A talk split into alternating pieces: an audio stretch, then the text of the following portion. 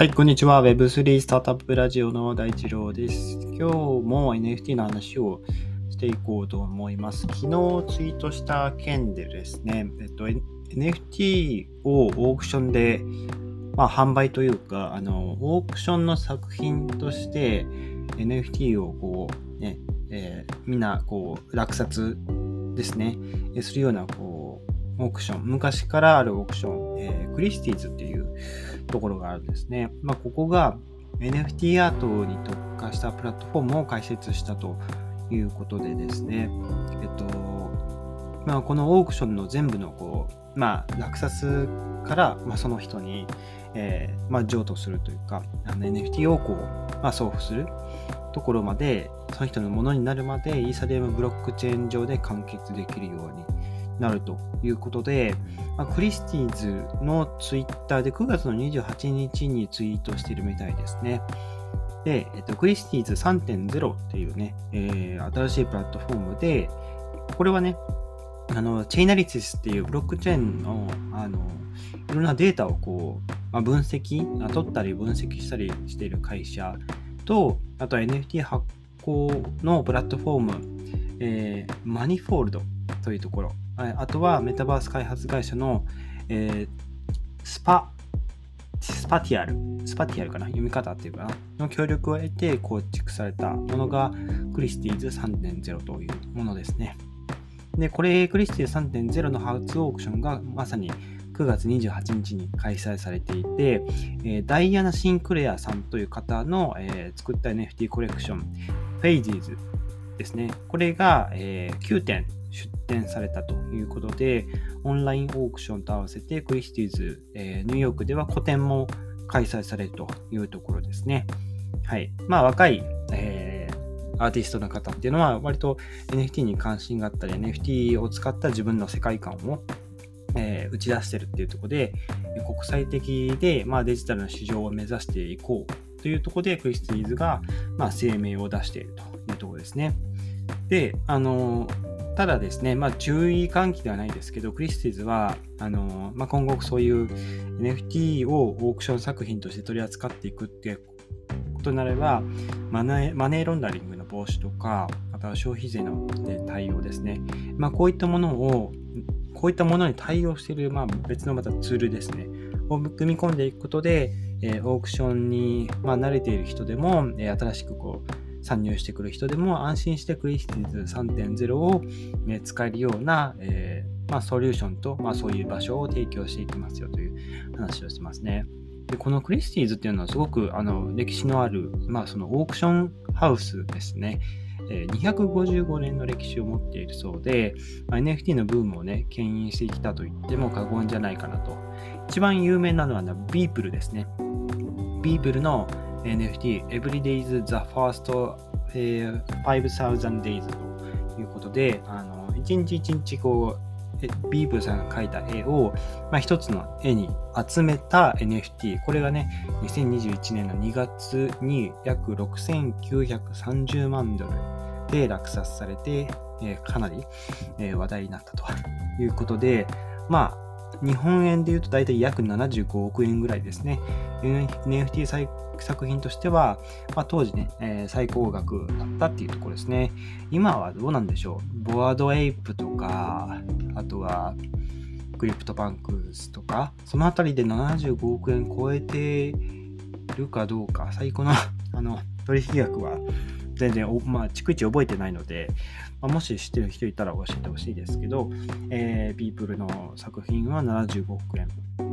で当時売れたというところですね。はい。で、えー、その他にはね、あのー、サザビーズっていう、まあ、また別の、えー、オークション大手もね、NFT に参入していて、あのまあ、デジタルアートと、まあ、リアルのアートっていう世界を結びつけようとしていると。で、サザビーズは、サザビーズメタバースと名付けた、まあ、独自の NFT プラットフォームを作っていて、その後ね、6つの、ね、NFT コレクションを販売しているというところですね。はい。まあ、こういうお話ですね。あとは結構ね、海外の、えー、ファッションブランドが NFT コレクションを、まあ、展開しているあのマーケティングとして、えー、取り入れていると。一つは、最近新しいニュースだと、ドイツのヒューゴ・ボスですね。こちらが初の NFT コレクションをリリースする予定だということで、Web3 企業のイマジナリーワンズというところと提携を発表したと。で、えー、初めての NFT コレクション、Embrace Your Emotions、えー、これを2022年の11月にリリースするってことで、ヒューゴボスの、えー、ツイッターかな、ヒューゴボスコーポレートっていうあのツイッターアカウントで、えー、公開しているその NFT のコレクションですね。あの結構可愛らしい、なんて言うんだろうな。あの例えるなら、えー、あんまり知ってる方いないかもしれないですけど、インインビジブル、なんだっけな、インビジブルなんとかっていう NFT コレクションがあって、あの透明な、人が透明で、それになんか帽子とか傘、えー、持ってたりとか、長靴履いてたりとか、そういうものがこう、ね、歩いていく。なんかファッションだけ着てて、透明人間がファッション着てるみたいなものがこう歩いてるみたいな。インビジブルなんだったっけな？ちょっとまたど忘れしちゃいました。まあ、それに近いようなあの NFT ですね。はい。で、この Imaginary Ones っていう会社は、NFT コレクションの Imaginary Ones っていうのを手掛けていると。で、この NFT は、えー、 Clement Chia と呼ばれる方、え、アーティストさんが発案したもので、3D アニメーションのアート作品になっているみたいですね。はい。で、えー、今回の、えー、提携、この Imaginary Ones と HUGO BOSS の提携は、えー、毎年10月10日に設定されている世界メンタルヘルスデーを記念して行われたということですね。この NFT コレクションが Embrace Your Emotions ということで、まあ、Embrace って、うん、なんかいろんなこう、例えができますけど、まあ、英語、まあ、日本語で例えると、まあ、なんだろうな、あの受け入れるという、受け入れる、うんまあ、包容するとか、なんか、そういう意味なんですよね。こう、優しくこう受け入れるみたいな、なんか、称えるというか、なんか、そんなイメージなんですね。あの直訳すると、まあ、まさしく包容する、抱きしめるとか、えそういう意味なんですけど、Embrace Your Emotions っていうことで、えー、あなたの感情を抱きしめるっていう、まあ、直訳ですね。合計1001個の、え NFT が発行されていて、そのうち6つは、喜び、悲しみ、恐れ、怒り、愛という、まあ、日常の5つの感情を題材にデザインされているというところですね。はい。で、えー、6つ目の感情をイメージした作品も用意される計画ということで、これらの、え、6つの NFT については、えー、10月10日にオークションで出品されると。収益は、えっと、YAM、Youth Aware of Mental Health に100%寄付されるということで、うーん、非営利団体かな、これは。ちょっと、どこの、ドイツかアメリカかわかりませんが、え、っと、調べてみると、あ、Youth Aware of Mental Health About YAM。まあちょっと気になる方は調べてみてください。あの、会社とか、どこに所在地があるとかっていうのはちょっとパッと見わかんないですね。すいません。で、えー、話に戻りますが、えっと、まあ、この団体、ユーサーウェアオブメンタルヘルスに提供されると。で、えー、またさっきの Embrace Your Emotions のコレクションの話に戻りますが、えっとこれが閲覧と購入が許可スポット制というものになっているそうで、500スポットという、まあ、うん、スポットっていう単位が、うん、何を意味しているのかっていうところが気になりますが、500スポットは、えー、限定の T シャツの購入者に、えー、残りの500スポットは、えー、4日からイマジナリーワンズの NFT コレクション所有者に配られる配られたりとか、 Imaginary Ones の Twitter、Discord を通じて配布されていくということで、うん、なるほど。これは500スポットってことは、うん、なんか何かセットになってるんですかね。NFT が1001個っていうことなので、それのことを言ってるのかなと思うんですね。1001個のうち500個は、えー、限定 T シャツ NFT、限定 T シャツ購入者にか。なるほど。限定 T シャツ購入者にこの Embrace Your Emotions が、えー、配布されるっていうことかな。はい。と思います。ちょっとこれ、あの、枠まで僕が記事読んでいる、えー、想像ですけどね。えー、とあとは、ヒューゴボスが、まあ、今回そのイマジナリーワンズというところと提携したことで、メタバースにも進出していくというあの発表を出しています。はい。まあ、このあたりはね、あのいろいろサンドボックス上にこう土地を買ってね、あのいろんな企業はこう、お店出したりとか、いろいろこう、まあデジタルマーケティングの一環として活動してますけど、ヒューゴボスも、ここに参入していくということで、メタバースかつ NFT の領域っていうのはすごくね、大手のファッションブランドが今参入続いていて、そうですね、あの、ティファニーも最近、えっと、NFT コレクション、 NFTiffs、NFTiffs、ティファニーのティフとかけて NFTIFS ですね。絵を発行したということで、発行開始から数十分で全て完売したっていう、えーまあ、ニュースだったりとか、あとは9月末、ファッションブランドのザラですね、がゼペットを利用したメタバース向けの新コレクション Y2K クリーチャーズっていうのもリリースをしているということで、ゼペットっていうのは、まあ、あの 3D アバターみたいなものですね。確か韓国発とかだった気がするんですけど、はい、あの、ゼペット、ぜひ検索してみてください。はい。